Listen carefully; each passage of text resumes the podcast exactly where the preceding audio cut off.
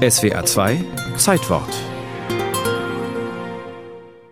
Ich verkünde euch große Freude. Annunzio vobis Gaudium magnum. Das ist heutzutage ein gigantisches Medienereignis, Habemus papam. weil so eine Papstwahl eher selten vorkommt. Buonasera. Ganz anders im dunklen Jahrhundert der Papstgeschichte, im Säculum obscurum. das streng genommen nicht 100, sondern gut 160 Jahre lang gedauert hat, von 882 bis 1046. Für diese gut 160 Jahre können 45 Päpste und Gegenpäpste verzeichnet werden. Annette Grabowski, Professorin für mittelalterliche Geschichte, Universität Tübingen. 15 davon wurden abgesetzt, 14 starben im Kerker, im Exil oder wurden ermordet. Sieben Päpste waren zeitweilig vertrieben. Die große Ausnahme Formosus. Er kommt am 6. Oktober im Jahre des Herrn 891 auf den Papstthron und er wird weder vergiftet oder erwürgt noch erschlagen. Er entschläft im April 896. Ruhe in Frieden.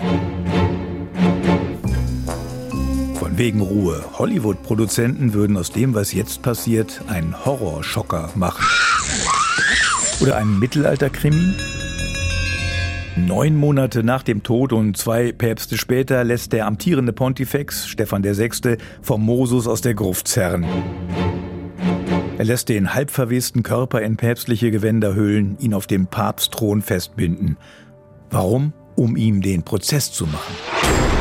Das Tribunal beginnt. Die Anklage Verstoß gegen das sogenannte Translationsverbot. Mit diesem Wechsel vom Bistum Porto auf den Bischofsstuhl von Rom hatte Formosus ein altes Verbot missachtet, das schon im 4. Jahrhundert formuliert worden war. Laut diesem sogenannten Translationsverbot durfte kein Bischof das Bistum, für das er geweiht war, verlassen und in ein anderes wechseln. Der tote Angeklagte äußert sich zu keinem der Vorwürfe und verliert den Prozess.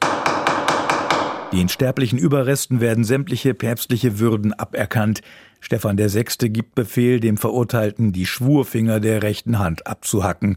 Die Leiche lässt er in den Tiber werfen.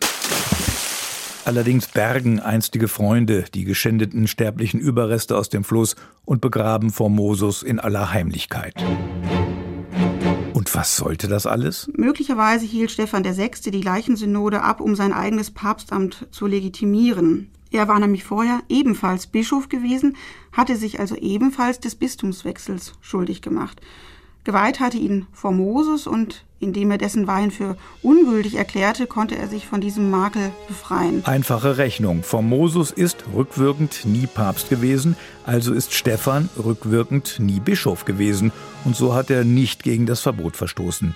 Katholiken können die Vergangenheit verändern, ganz ohne Zeitmaschine.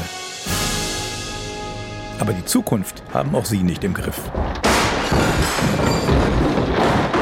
Kurz nach dem Leichenprozess stürzt in Rom die Lateranbasilika ein. Ein Zeichen, sagen die Römer, der Zorn Gottes kommt über uns. Sie stürmen den Lateran und erwürgen Papst Stephan. Einer seiner Nachfolger wird Theodor II. heißen.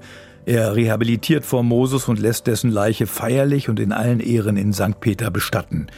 Aber wieder nichts mit Ruhe in Frieden. Im Jahre 904 wird ein gewisser Sergius III. zum Nachfolger Petri.